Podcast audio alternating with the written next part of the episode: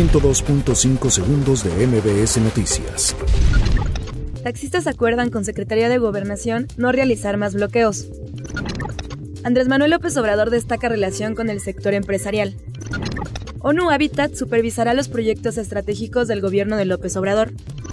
IMSS reconoce problemas para ocupar las vacantes de médicos especialistas.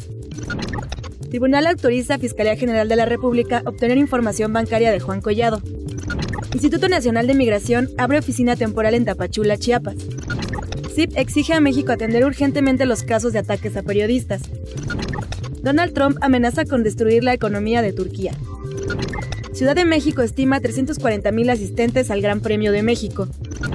Hija de José José confirma que traerán a México la mitad de las cenizas de su padre. 102.5 segundos de MBS Noticias.